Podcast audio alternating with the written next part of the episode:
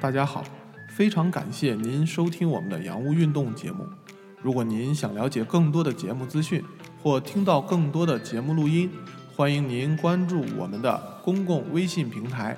您可以通过搜索“出国党”三个字，就可以看到红色的头像，即是我们的免费公共平台。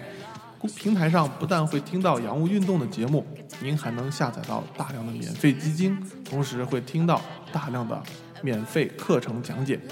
赶快加入我们吧！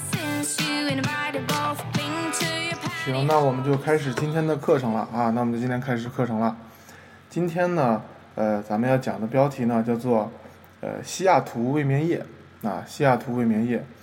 那么这一节课呢，哎，是我们的第十讲啊，这节课是我们的第十讲。咱们正在呃听到的呢是洋务运动。那么不知道同学们都是听过之前的课没有的啊？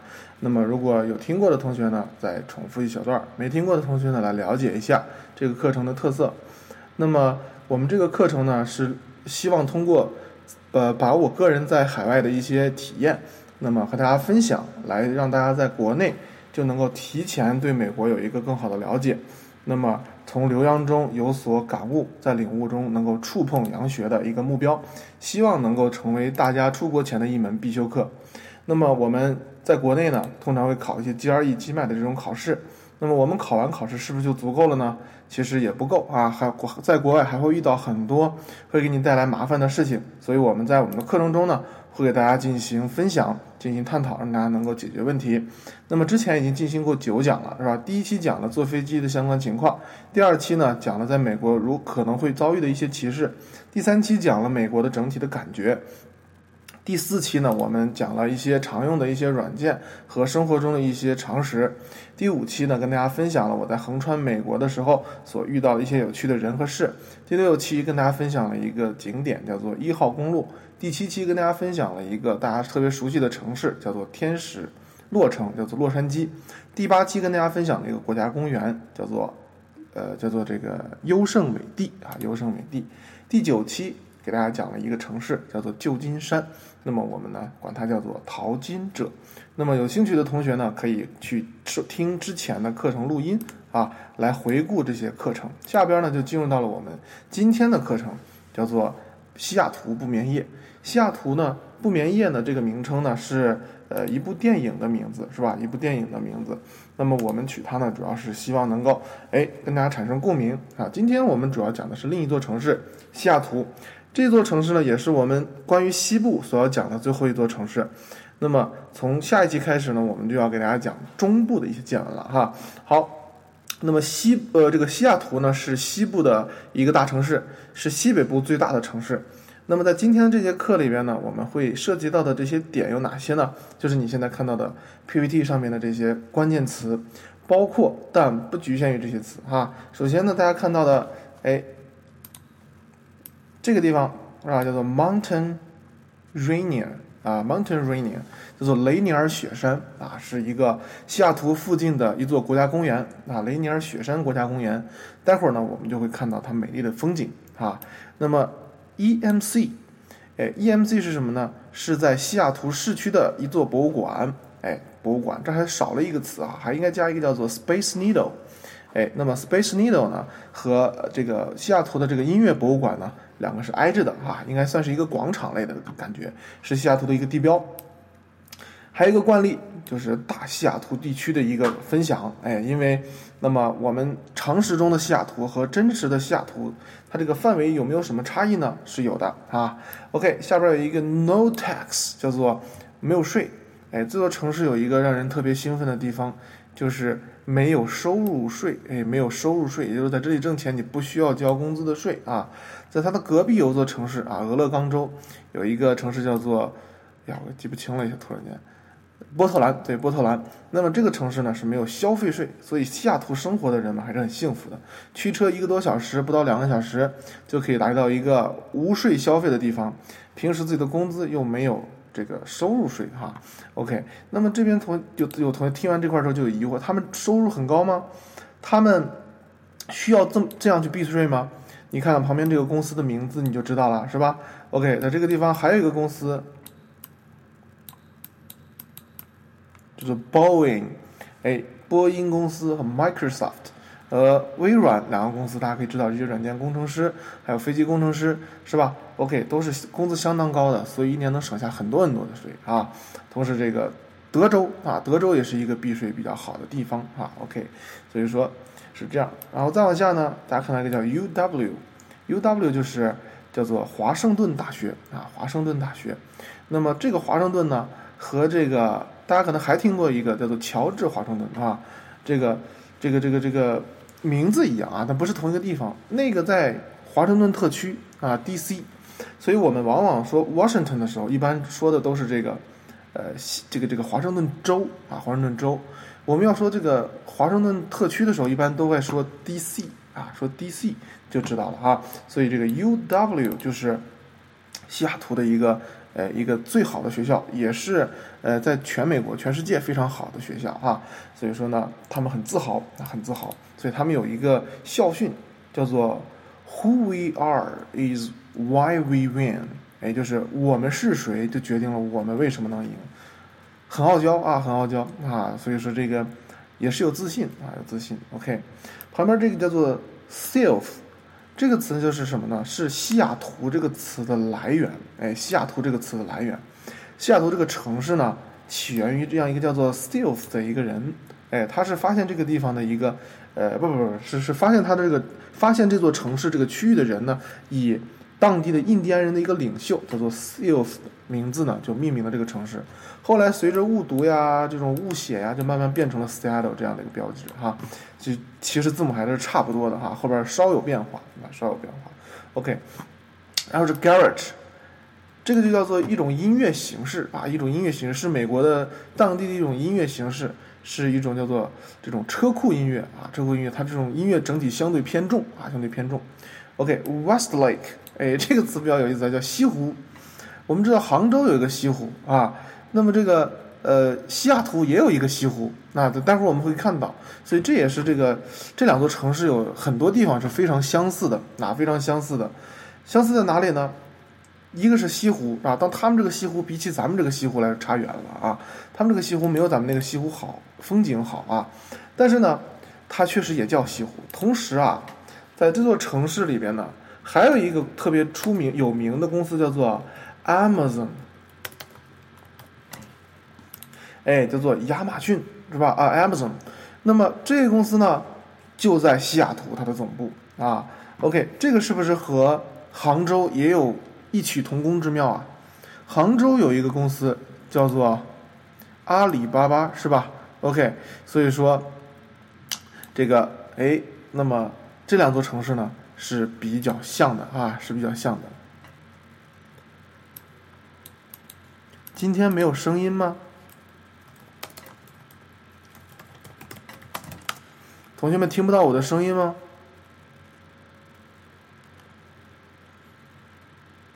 能不能听得到啊，同学们？啊，回放啊，回放。今天因为是，啊，今天因为是新课啊，新课还没有到回放的环节。OK，好，所以说这个西这个西雅图和杭州啊，还有一点点这种异曲同工这个一种巧合啊，一种巧合。OK，旁边呢这个单词叫做 I 五，哎，I 五是什么？是一条高速公路，a pikeway，一个高速公路，是最高级别的公路啊，是最高级别的公路。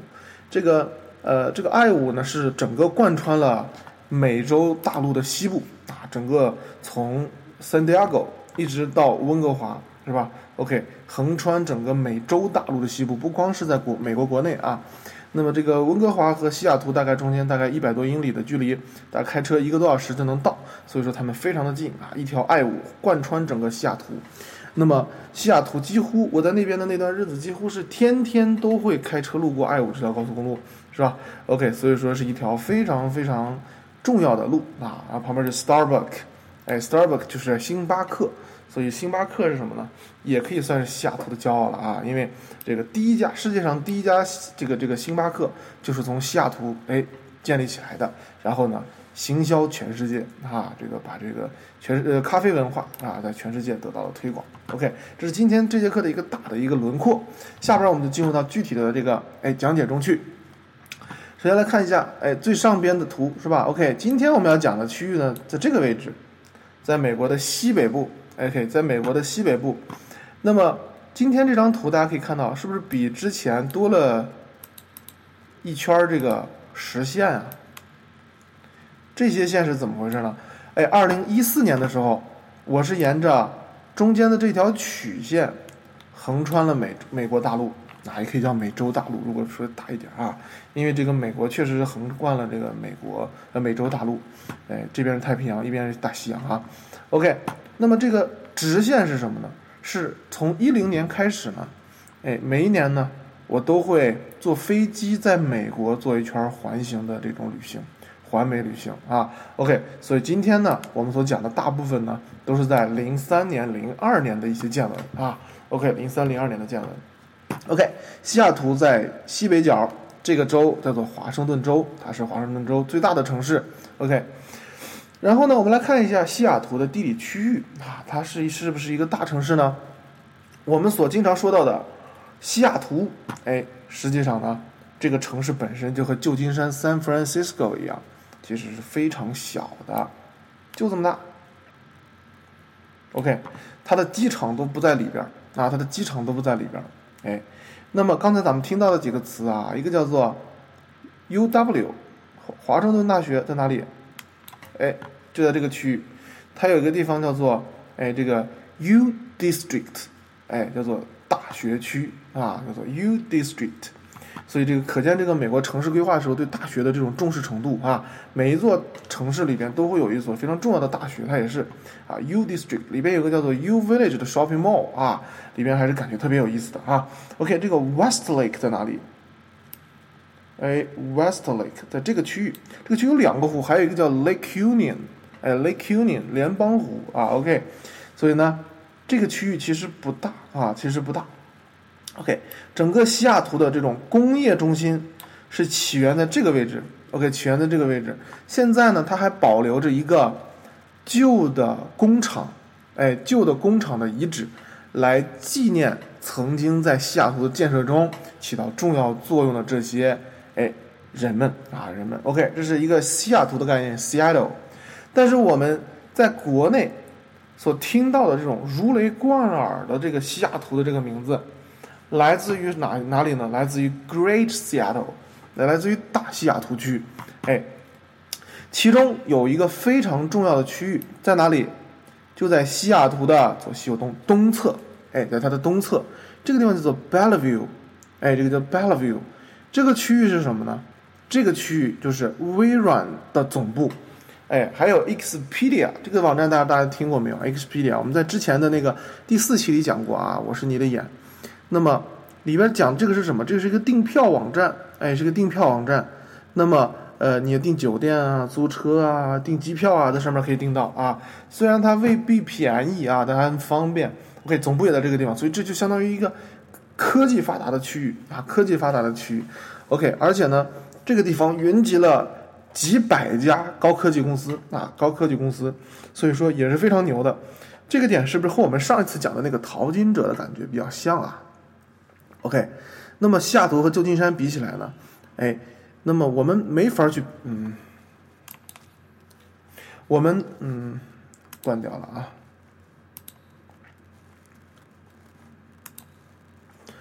好，刚才有点卡顿啊，刚才有点卡顿，停了一下。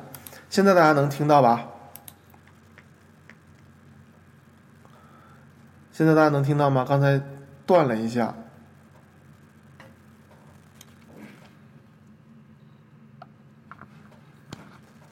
OK，好的啊，所以说我们现在看到的这个 Great Seattle 的区域呢，那么是从现在你看右下角啊，PPT 的右下角有一个图片，是比这个什么，比这个左边这个大图片呢要更细一点啊。它红色的区域，这些红色的区域就通通都是什么，都是大西雅图的范围啊，大西雅图的范围。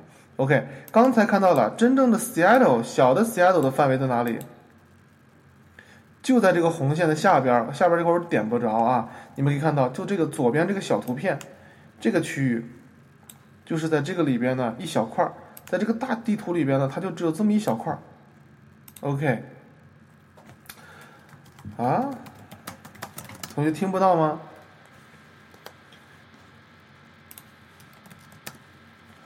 ？OK，没关系啊，我先继续讲啊，我先继续讲。同能听到的同学先抓紧听啊，听不到的同学赶紧调整一下你的设备啊，这样的话呢，确保这个课这个这个课程能够正常进行。如果你现在听不到，那么过个一两天，这个重听课也会也会继续上来的啊，也会继续上来，同学们可以听到啊。所以大西雅图的区域呢非常的大，其中呢，这个 Bellevue 这个区域啊是什么呢？是这个一个非常非常新的一个区域，整个城市的建设非常的漂亮，是一个德国的设计师啊给他做的整体城市规划，整个城市做的干净整洁啊，这个街道也非常的新，感觉特别的好啊。OK，那么还是惯例啊，讲到一座城市就一定要讲到它的交通。这个西雅图的交通发不发达呢？西雅图的交通和旧金山比起来，哎，它的地铁系统要逊色很多。那地铁系统要逊色很多。你可以看到，基本上呢，西雅图只有城铁，没有地铁啊。那么究其原因呢？呃，我不知道。那么，但我分析可能是和它这个地质有关系。同时，西雅图这个城市，那么他们对这个地铁的这个预要求呢？应该是没有那么高，甚至他们有一点点排斥，因为西雅图这个城市整体的生活水平还是很高很高的。它的这个，呃，你去你去那边旅行，你就会知道它的酒店的这个价格非常的高，它的这个餐厅价格也非常高啊，是一个整体生活成本特别高的城市。所以在这样的错一座城市，他们不希望地铁来。为什么不希望地铁来呢？因为地铁会导致一座城市交通变得过于方便，同学们。这句话听完之后，你会不会很崩溃？交通方便不是好事吗？地价不是应该涨了吗？哎，咱们听了这么多节课了，是吧？咱们听了这么多节课，有没有同学能够想通为什么会这样？哎，有没有同学能想通为什么是这样？因为听这么多节课，咱们对美国应该有点了解了，对不对？所以说你应该能够有一点点感觉了啊！哎，待会我来讲一讲，你看看和你现在脑海中所呈现出的这种形象一不一致啊？大家来看啊！这个再看一张地图，哎，这张地图呢，呈现出来的是什么呢？哎，就是 Bellevue 的一个区域。你看，哎，在这个地方，这就是 Bellevue，叫做我们中文翻译叫做贝尔维尤啊。OK，好，那么这个区域呢，就是我们现在所说的科技特别发达啊。那么它现在基本上已经成为了大西雅图地区最好的学区啊，最好的学区。还记不记得咱们之前讲过美国的这个学区的概念？还有没有印象啊？学区的概念还有没有印象？哎，学区就是一个区域里边呢，根据学校啊，根据片儿来划分学区的一个概念。咱们说了，什么样的学区会更好啊？越富的区域，学区就越好。哎，越富的地方，它这个警力就越充沛。哎，越富的地方，它这个学校就越好，老师工资高嘛，所以自然老师就会趋向于让那个收入高的地方去。所以这个区域现在已经变成了大西雅图地区，哎，收入最高的区域。而且啊，大家看这条路，哎，还有，这条路就是从西雅图地区进入 Bellevue 的一个，哎，就这么两条通道。如果你要绕大圈也行啊，一般就走这两条。OK，这两条记不记得我们讲这个钢筋水泥的那一期的时候，讲那个摩天大楼的故事的时候，我给大家讲过，美国人城市规划非常强的互联网思维，对不对？路不收钱，什么东西收钱？还有没有印象？咱们之前讲过，桥，哎，它的过桥要收费，走路啊收费反而低。所以你可以看到这个五二零啊，是一个新桥啊，整个这个要通过这个区域就要过去要收钱，回来也要收钱。我具体记不清了，应该是四美金还是八美金啊？你通过一次就可以看得出来，其实它是在限制，呃，限制你通通过啊。OK，曾经有这么个小故事，我也没有去求证，我觉得应该十有八九是真实的。当时呢，就是大家看这个。呃，稍我翻翻回前面，哎，这个红色的这条地铁线了没有？哎，这一侧就到了 Bellevue 这个区域，哎，通过了这个海峡。然后呢，这一侧呢，哎，左侧就是什么呢？就是这个呃西雅图的城市区。这个地铁过去是没有的了，这个是它的市政府无偿修无偿为 Bellevue 修建的。在这个 Bellevue 这个区域啊，虽然总部是微软，但它的整个地呢都是私有的，都是属于一个老贵族的。所以呢，这个政府要修这个铁路的时候啊，他就要去怎么办？要去跟这个老大爷去商量。哎，这是一条城铁啊，一条城铁。那么他就说。哎，你看这个西雅图已经发展的非常快了，是不是？我们市政府送给您一条这个地铁呗，是吧？这个大爷就断然拒绝，是吧？说不用。哎，为什么？刚才说了，他们其实并不希望交通过于发达，因为咱们原来讲过了，洛杉矶 （Los Angeles） 和呃 San Francisco 这个 downtown 这个区域都是这些 homeless 啊，还有这些什么呢？嗯，not well-educated persons，没有受过良好教育的人，他们生活比较拮据，哎，所以他们都会聚集在这个 downtown 的范围里。那么这个时候没有车，他就哪儿也去不了，只能聚在这儿，所以还好。你交通一方便，地铁没多少钱，他是不是就到了这个富人区了？反而会拉低这个地方的地价。OK，所以他就不希望去修啊。后来这个政府还是经过各方的努力啊，最后把这条城铁修好了，是吧？OK，所以不管怎么样，这个城市呢，哎，规模没有旧金山那么大啊，没有湾区那么大，但是呢，同时它本身也并不渴望去发展这种公共交通啊，这种轨道交通，但是它的这个呃公共汽车还是非常发达的啊。OK，同理的就是谁啊？就是 LA 洛杉矶，它的这个地铁也不发达，但它的这个。汽车特别发达啊，汽车特别发达啊。OK，好，这就是我们对这个 Great Seattle 的一个认识，大家就应该了解了，是吧？西雅图的一个区域呢，哎，不光只有自己那么大，它大西雅图，我们现在所知道的这个西雅图，它的范围呢是非常非常广的啊，非常非常广的。好，对整个的西雅图的概况有了一个了解之后呢，下边呢就来跟大家分享一些在西雅图遇到的故事。其实还有好多好多啊，这只是呢，我因为时间关系，所以只好跟大家去精选这么五个故事，来给大家呢，哎，分享一些有趣的事情啊。以后有机会我们再去分享更多的故事啊。好，第一个呢，就是雷尼尔雪山的忘情之旅啊，整个的旅行过程特别美妙。第二呢，EMC 音乐博物馆之旅，整个的这个博物馆的参观过程，让人真是赏心悦目，哎。甚至有点叹为观止啊！打开了你整个人生这个脑洞大开，你根本想象不到一个关于音乐的博物馆会让你玩的这么开心啊！OK，第三个呢就是开车呢，在这个呃机场绕路啊，机场绕路一个小插曲，半夜黑哥们儿劫道啊，然后超低价租车，一件一件来看啊。首先来看第一个叫做雷尼尔雪山的忘情之旅。好，我们来看，那么。雷尼尔雪山在哪里？刚才那个地图已经看到了，在西雅图的西南边啊，西南边，其实已经呢离西雅图有一定的距离了啊，这很正常啊，这很正常。这个这座山的这个特色哪里不一样呢？哎，就是它的这个呃山呢，从山脚到山顶，会让你经历各种各样的景色，而且呢，会让你有一种穿越了一年四季的那种感觉啊，特别的美好。那么左边这张图片。左边这张图片是上山之前的公路上面拍下来的，你看，在美国的这些树长得都特别霸道，是吧？哎，和咱们在那个也优胜美地那集里边讲到的这些树有点像，是吧？哎，都是杉树。然后，当我们开始爬坡的时候，进入山里边开始爬坡的时候，这个山里面的能见度就开始降低，哎，山里面就开始降低，哎，当时我特别的惊叹。啊，因为那些树里边，因为它整个森森林都在这个雾的这个笼罩之中啊。注意啊，真的是雾，可不是霾啊，可都是雾，就会有阳光透过树林，哎，然后呢，穿过这些雾气打到地面，呈现出斑驳的这种光斑啊。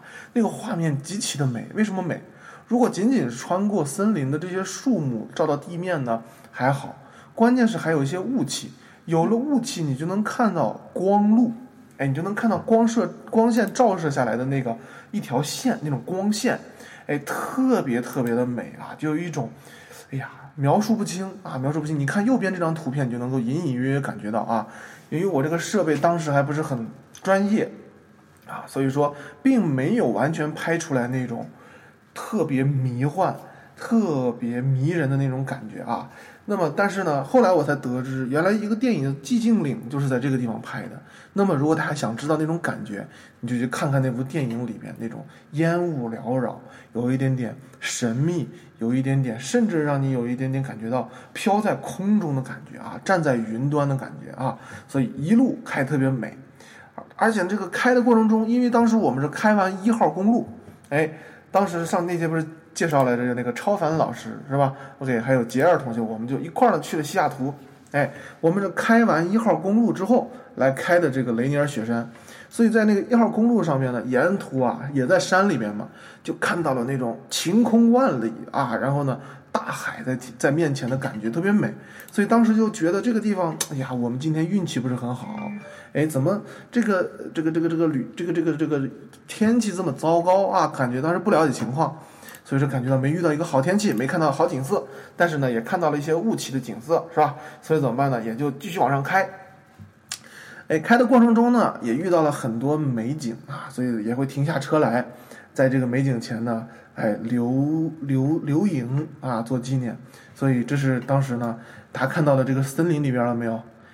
这个光透过树林，经过这些雾气的时候，你看，在我的这这这三张照片，我的背后是不是？就有一些光的一道一道的那种景色啊，特别的美啊。其中我最喜欢的是中间第二张照片，就像好像是我踏着这些光线啊，就这样就升上天空啊，就进入到了外太空的感觉啊，就特别的神奇。这张照片也是抓拍啊，不是故意摆出这个样子啊，所以非常神奇这个画面啊。然后右边最右边这张，你看啊。它顺着光线照的时候，这个其实是彩色的。你看地面是红色的树叶，是吧？哎的一些积积积累下来的一些积叶。然后呢，山上的这些树呢，也是有红叶、有绿的叶子啊，是彩色的。雾气你看到了吧？路面上边整个这个雾气就整个在地面上啊，整个空中都是这样。而当你逆光拍摄的时候，左边这两张就是逆光拍摄的时候。拍出来就跟是黑白照片一样的感觉，是吧？哎，这个感觉美极了啊！这感觉美极了。所以呢，当时我们就情不自禁的在那个地方开始边跳跃边拍摄啊，就拍了很多在空中悬浮的照片。哎，特那种感觉还是挺神秘的啊！我现在回想起来都觉得特别美好。所以呢，拍的一每个景点都拍完之后呢，大家可以看到嘛，就这个区域咱们原来讲过。就是有一些景色比较好的地方，它都会修出来一个等候区，你可以停车在那个地方之后，几个人下来拍照，是吧？拍完之后，我们就继续上路了。你现在看到的这张画面，晴空万里，是不是？湖面静静的倒映着整个远处的山和森林，没错，这也是雷尼尔雪山。就是什么？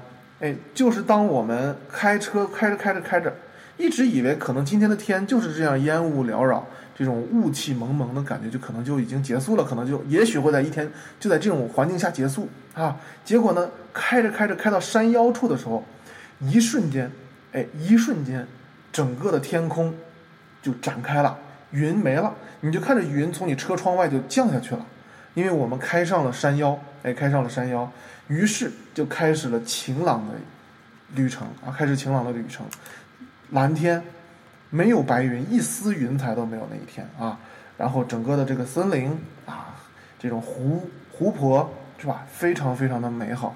所以这个雷尼尔雪山最美的就是你从山脚下到山顶上，你能够经历一年四季不同的景色。于是我们看到了这个大湖之后，我们特别兴奋啊！于是呢，我们几个人就一起呢停下来，开始疯狂的拍照啊，开始疯狂的拍照。当时那个相机的自拍速度比较快啊，我们就开始。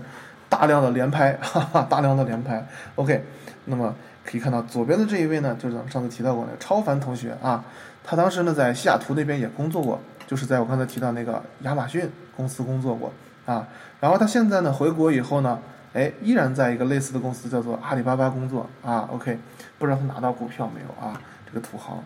OK，然后右边呢这一位呢就是杰尔啊，上次也提到过，在哎，一号公路那一篇的时候讲过。那么由于当时里边还有一位是吧，叫做这个卓然同学啊，他这个在工作啊，他已经在工作了，所以说那天就没有办法和我们到西雅图了，所以怎么办？只有我们三个人了啊，只有我们三个人了。大家可以看到下边是吧，有时间啊，二零一三年的时候啊，中间的这个就是我了啊。OK，所以景色实在是太美了啊，太美了，什么时候回想起来都美得流口水啊，美得流口水。OK，嗯，所以我们在这一路上以后怎么办呢？就开始不断的去欣赏景色，停下来拍照。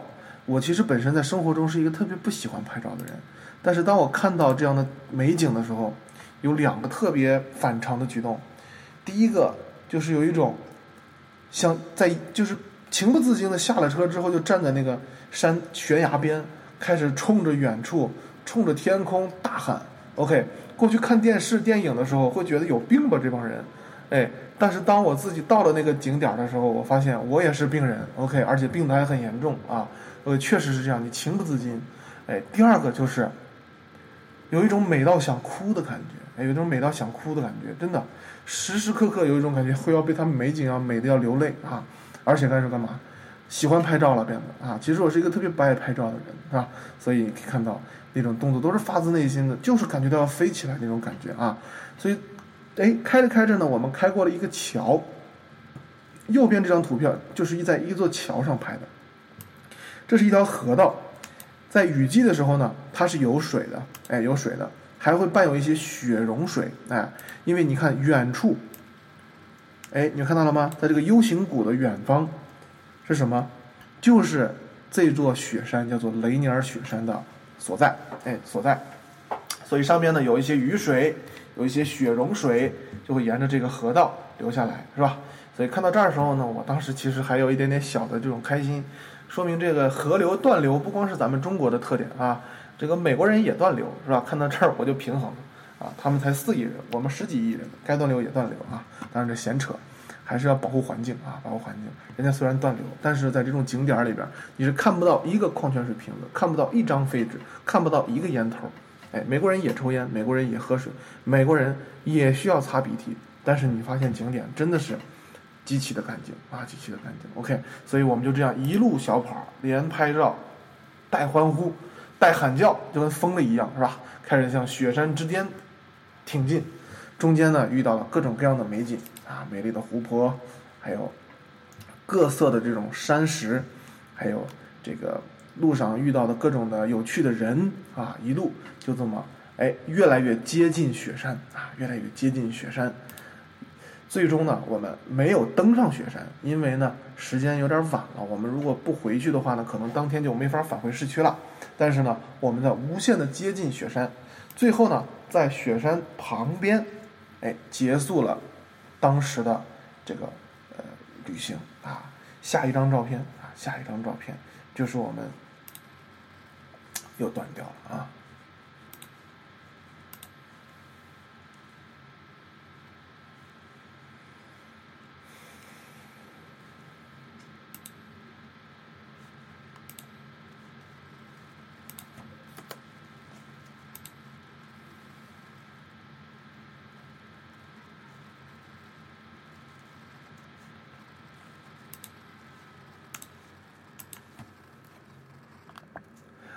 好的，好的，刚才又卡了啊，刚才卡了，我先退回来了啊。所以呢，大家看到现在的这个区域，就是我从这边开车回来，从山脚下啊一路一直开到了这个位置。哎，我们把车停下来，一方面时间有点晚了，另一方面我们也确实有点累了，因为那个拍照很累的啊。你刚才看到了吧？我们那些照片都是跳起来的，所以以我这种胖硕的身躯是吧？OK。所以当时已经非常非常的疲惫了，是吧？头一次听说拍照拍到双腿发软，当时是这样的。所以怎么办呢？所以我们就停在这儿，旁边有很多的这个呃积雪，我们呢拿三个，当时买车上买了一些星巴克那个玻璃瓶装的那个咖啡嘛，然后我们就拿三个瓶子上面呢都灌了很多的雪，然后呢我们带回去留念啊。后来呢，都找不着了，但是那种感觉还是很美好的啊。这个雷尼尔雪山里边呢，嗯嗯，因为它整个这个山比较小，所以我们在路途上是没有看到旅馆的，但是在山下肯定是有的啊，因为它这个雪山这个这个国家公园不大，它不像黄石啊、优胜美地啊里边可能要玩好多天，这个雪山基本上一天肯定能玩完了啊。OK，除非你要去一些其他山头，可能时间要长一点啊。OK，所以大家看到我把这个线去掉，很美啊，这个雪山真的特别美。而这个雪山和西雅图还有一个更神奇的关系是什么？是你开到跟前能看到雪山，你如果在西雅图的市区，你同样可以看到雪山。你在西雅图的任何地方，你都能看到这座雪山。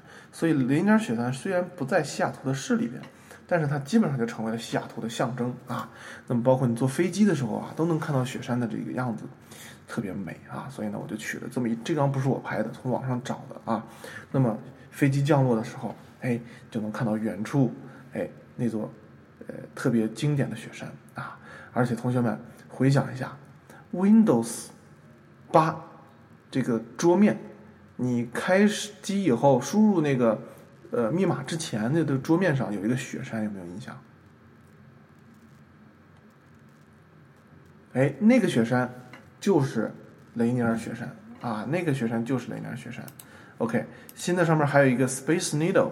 看到了一个大杆儿，上面有一个大圆顶的那个，哎，那就是西雅图的象征，Space Needle 和 Mountain Rainier 啊，OK，所以这个景色大家觉得美不美？还是挺美的哈。OK，希望大家能够也喜欢这个景色，有机会去西雅图的时候呢，可以到这个地方来玩啊。OK，第一个小故事和大家分享完了，那么第二个小故事我们一起来看一下啊，有点慢啊，稍等一下，我来翻动 PPT。哎，第二个呢，就是在这个 EMC 音乐博物馆里边呢，有一个特别美好的音乐之旅哈。OK，那么进入这个 EMC 以后呢，首先呢，在你的这个左侧有一个售票处，那么你需要买一张票，我没记错的应该是二十美金啊。同学们可能一听二十美金是不是有点贵？我跟你说，绝对太值了啊！你进去玩一圈，你会发现才二十美金，你觉得都便宜了啊？OK。进去买了票之后呢，他会让你存包啊。你如果想存的话，可以存；不想存也没关系啊。我建议你存了，因为里边有好多可以玩的地方。你拿着东西啊，会非常不方便啊，非常不方便。那么买了票之后，他都会给你一个小贴纸啊，一个小贴纸，上边呢就是一个小方块，写着 EMC 的标志啊，写错了 EMP 啊。OK，OK。那么这个这个这个贴上之后呢啊，就往里走。一般玩完出来之后，它有个柱子，上面呢都会怎么办？都会让你把那个，你也不是他不不要求你这样啊，但是很多人会习惯性的把这个标签都贴到那个方柱子上面，所以导致那个方柱子上面就满满的一圈全都是各种各样的票。我发现西雅图这个地方有特别多这种东西，当然这本身是一种非常夸张的艺术形式啊，让人看着很很震撼。你像例如这个地方啊，你领了票以后进去之后，在中间的挑高区域就有这么一个大的柱子，它有多高？你看左边这张图。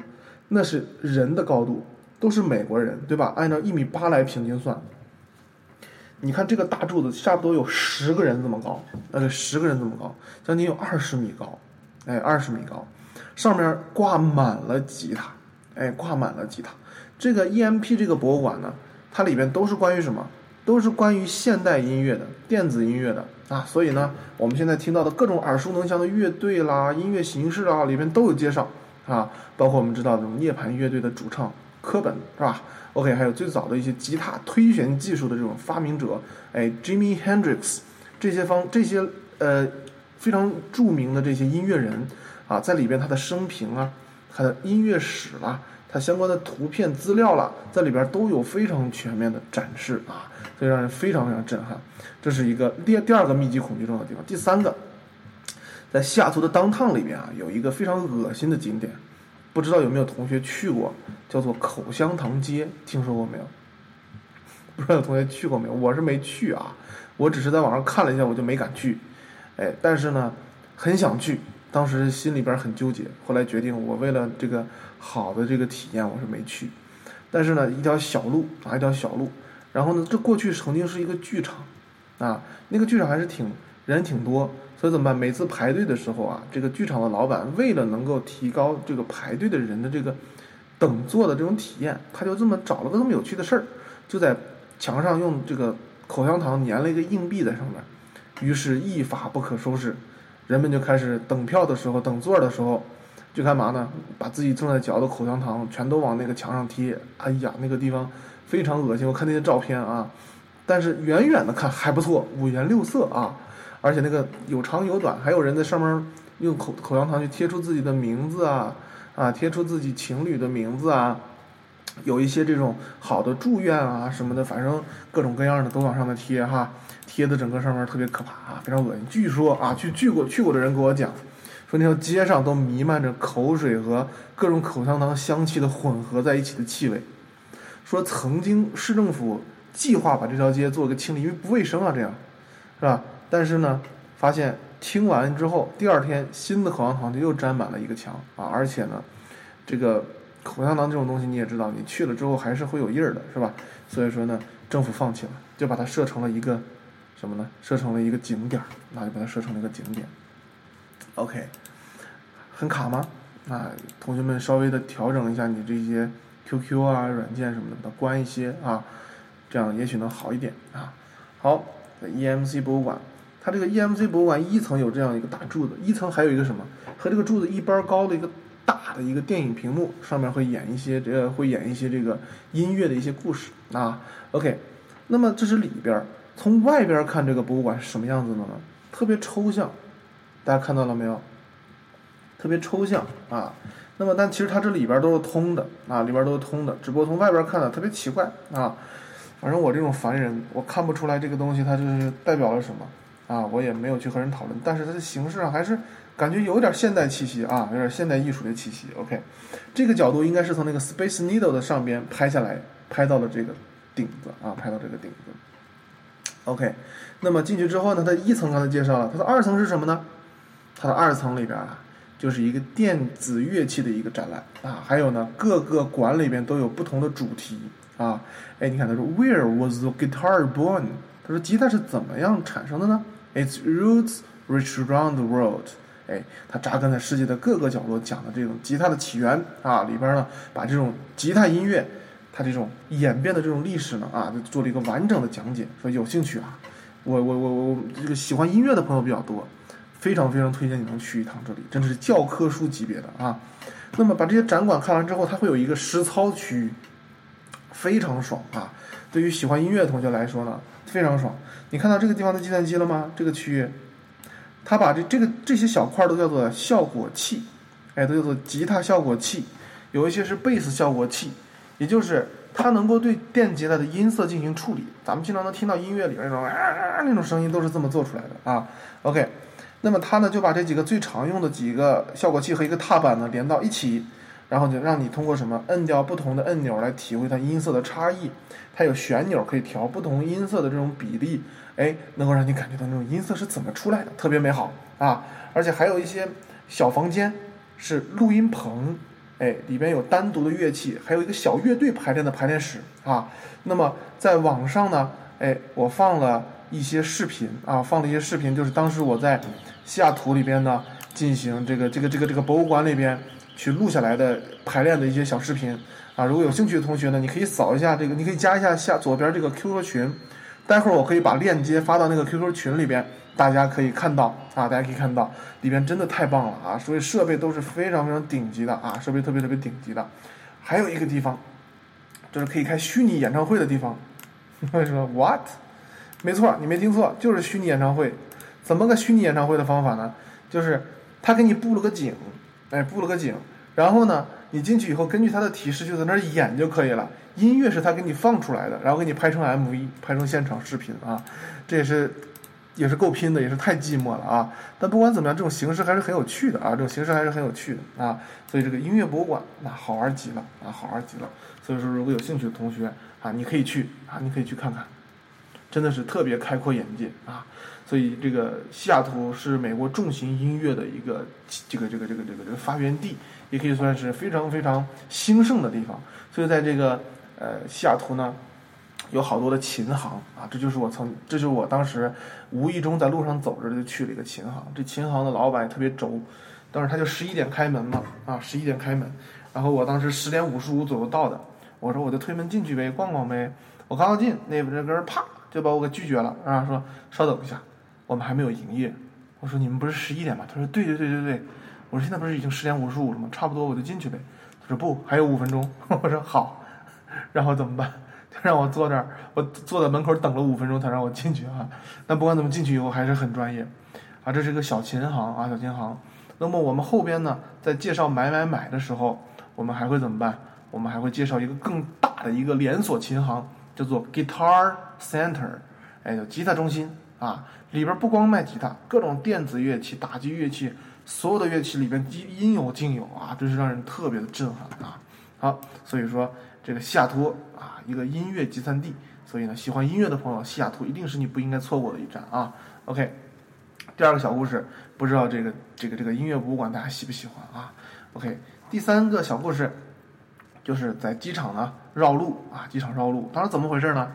哎，大家可以看到，这是西雅图的地图啊，西雅图地图，那么是比较偏南边的地图啊。那么它的上边呢，这个故事发生在南边。我当时要去开开车去机场，去机场怎么回事呢？我就觉得在我在因为当时在西雅图住了一个礼拜嘛，我觉得我对西雅图已经相当的熟悉了，所以我当时就没有开导航，我就直接上了 I 五啊。当时在这个区域吧，大概直接上了 I 五之后，正常的路线就是这样。开过来，哎，拐过来，从这儿拐过来，哎，就到了。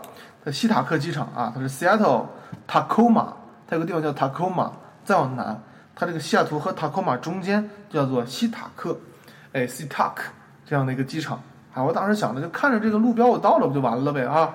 就这么就开了。结果啊，这个 它这个西雅图啊，我开到这个区域的时候，怎么办？就有一条路，叫做 Airport Avenue，Airport Avenue。我当时一看，哎，Airport 到了，我就拐了，直接你知道吗？我就从这儿拐了，拐了之后就到了这个区域。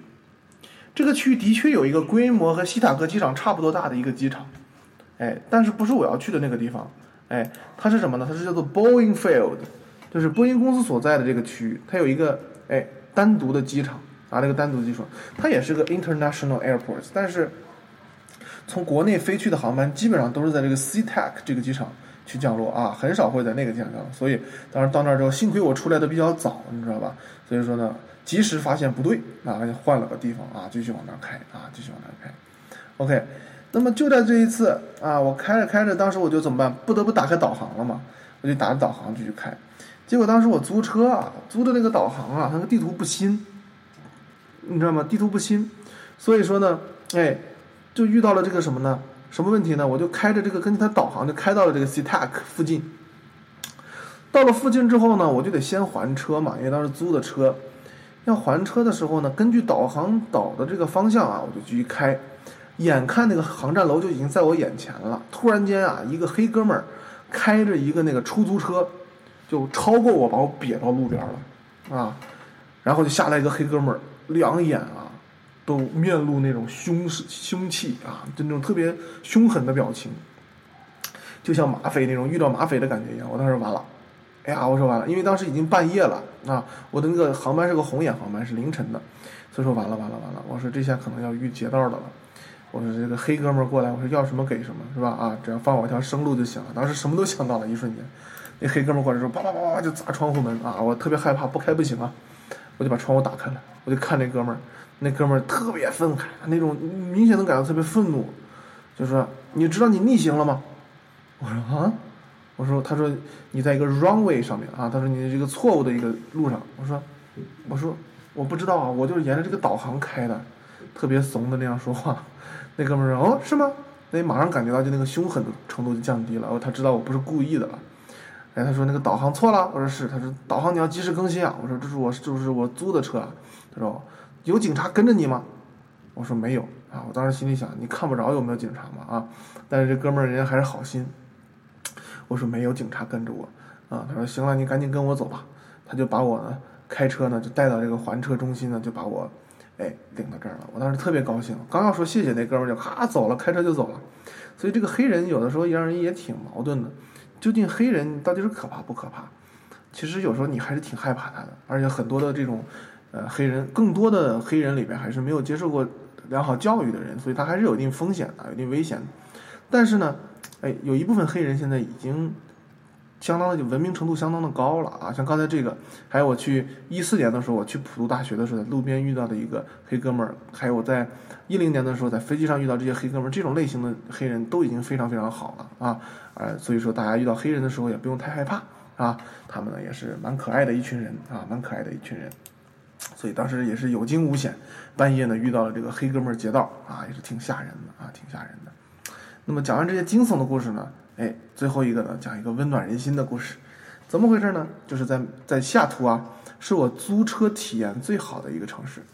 那么我在这个呃这个这个这个这个这个洛杉矶啊和旧金山的租车体验一直都不是很好，哪一直都不是很好。尤其是旧金山啊，不知道这个城市是为什么，可能比较奇怪啊，就总是不租给我车啊。可是在这个西雅图啊，第一次去西雅图的时候，一下飞机到了机场，就找到了一个叫 Budget 的一个公司。我呢租车，租车的时候他就问我你要租什么车？我说便宜车，非常非常的 low 啊，非常 low。我说便宜车，他说 OK，of course。他说每个人都希望便宜一点，对吧？我说是是是，他就给我看，你来选一个。他说你希望一天多少钱？我说我希望一天，那越便宜越好。那哥们儿给我打开了一页，应该算是那种比较经济型的这样一个列表啊。然后呢，我就选了一辆，当时选的那一辆呢，是一个那种丰田的一个，我也不是凯美瑞还是什么，记不清了啊。然后大概一天二十多三十块钱的样子。然后那哥们儿呢，选完说要这个吗？我说是。他说好。今天我们有一个优惠活动，你是第一次在我们这儿租车吗？我说是。他说可以免费给你升舱，不要钱。我说啊，这么好。于是他就给我把我的车就升级成了你现在看到的这个 Challenger。Challenger 是美国本土车啊。其实如果从从性能省油方面来说，它未必比那个凯美瑞好啊。但是你知道，你你去美国是不是？你当然要体会体会那种 native culture。哎，真正那种本土的文化，哎，American car，哎，muscle car，这种感觉才真正的足够的 American，对不对？OK，所以怎么办？我当时特别兴奋啊，特别兴奋，租给我它是一个两座的 Challenger，但是是个白色的啊，是个白色的，所以怎么办？我就开着车就出来了啊，开着车就出来了。然后呢，哎，到了路上之后，每次只要路过警察，他们都会回头看我，我当时不明白为什么。后来我问在西雅图的这个朋友，啊，超凡老师给我讲说，这个美国警察基本都开这个车，是吧？OK，是啊，这个是相当相当的霸气。我就开这个，而且是六点零十二缸的车，OK，轰鸣的那个排气管的那个声音啊，让我非常兴奋啊！在国内也敢这么开，早被削死了。OK，在那边没什么人管啊。OK，所以整个的在那个路上开着极其拉风啊，极其拉风。这第一次，第二次呢？我就又去什么，又去这个这个 Budget 这个公司去租车，当时是在市区里边。然后去租车的时候，那哥们儿特别逗，因为当时我借信用卡，所以说很多地儿不能刷。我到了这个店里边，我就跟他聊嘛，啊，他这个美国人也得讲这个人情啊，也得讲人情，所以怎么办呢？就跟他聊，先唠啊，先唠嗑啊，聊的挺熟的了，是吧？所以怎么办？我说我这信用卡是我借的啊，我表哥的，你能不能刷？他说，嗯，按正常情况下，这肯定是不行的。啊！但是我感觉你应该不会偷信用卡，我只能给你刷一次，你以后一定要用自己的卡。我说行行行，然后说哥们儿，我能不能，我能不能不买保险了？他说哇，这特别惊讶，你知道吗？因为在他看来，不买保险的感觉就好像你要裸着跑出去的感觉一样。他只是觉得你会危险，他并不觉得你这样有什么不好那种感觉啊。我说真的，我说我开车开的特别好，所以说我觉得买保险就是浪费钱。啊，那哥们儿说，嗯，我也这么觉得，因为他自己说他自己也平常也租车也不想买保险。OK，他说我赶紧给你租一辆，是吧？待会儿老板来了我就不能不能这么干了啊，卖到这儿来了就不行了，就是偷偷的给我这么租了一辆给我啊。他说，但是如果你要出了事儿，你不能说是我让你这么租的。我说行行行，就这么租给我一辆这个福特的一个 SUV，啊，挺大一个车。我们去这个雷尼尔雪山时候就开着这个车，当时我租了整整一个礼拜，哎，一个礼拜一共。只花了九十七美金，啊，就是全部的钱都下来，一个礼拜花了九十七美金，同学们，这就已经简直便宜到了极点啊！已经便宜到了极点，而且还是一个 SUV 啊，同学们，OK，平均下来一天只有十几美金啊，一天只有十几美金。后来给很多人讲，他们都不相信啊。我给拿出收据给他们看的时候，他们都疯了，尤其是在那边上学的学生。因为呢，我有很多学生是在华大上学，我在华大校区里边就经常能碰到我的学生啊，所以感觉在美国比熟人比在国内还多。当时呢，我就跟他聊起租车的事情了。他说：“你租车要多少钱？你租一个礼拜很贵的。”我说：“是吗？很贵吗？九十多块钱？”他说：“不可能啊，因为什么？他们租车大概一天都要一两百美金呢。因为 第一个就是他们都是买全险，OK。第二个呢，他们年龄比我小，二十五岁是一个租车的一个临界线。二十五岁以下，你的租车的费用会比二十五岁以上要高一些。具体原因我大概感觉就是。”可能年龄大，开车会稳一点，可能安全系数高一点，是吧？可能是这样一个感觉。OK，所以说呢，当时非常非常的实惠啊，非常实惠，所以我特别的喜欢西雅图这个城市啊。好，所以时间关系呢，可能故事呢就只能跟大家分享这么些了，还有好多好多故事啊，有机会在 QQ 群里边再跟大家分享。所以说，如果想了解更多的东西呢，可以加入 QQ 群。同时呢，再做一个下期预告啊，那么。下一期呢就是第十一期了啊，就是第十一期了。那么我们的西部啊这些发达的城市、美丽的景色就都讲完了。那么就要开始中部地区的见闻了，哎，就要开始中部地区的见闻了。中部地区是一段孤独的旅程，所以我们给第十一期的名字呢定名为叫做“孤独的起点”啊。所以呢，如果你想了解一下美国中部是什么样的感觉，那种。一望无垠的大草原，只见上下移动的路面，哎，那么就欢迎你从第十一期开始啊，跟着我们一起往后走啊。好，今天的课程呢就到这儿，谢谢大家啊。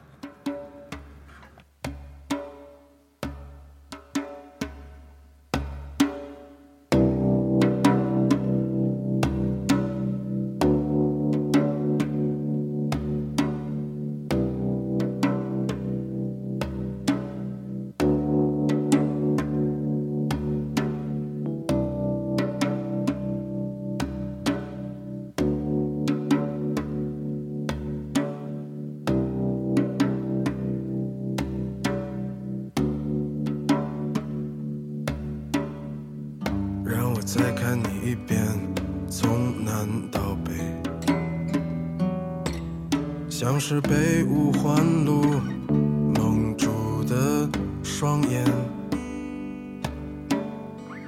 请你再讲一遍关于那天抱着盒子的姑娘和擦汗的男人。我知道那些夏天就像青春一样回不来。代替梦想的，也只能是勉为其难。我知道，吹过的牛逼也会随青春一笑了之，让我困在城市里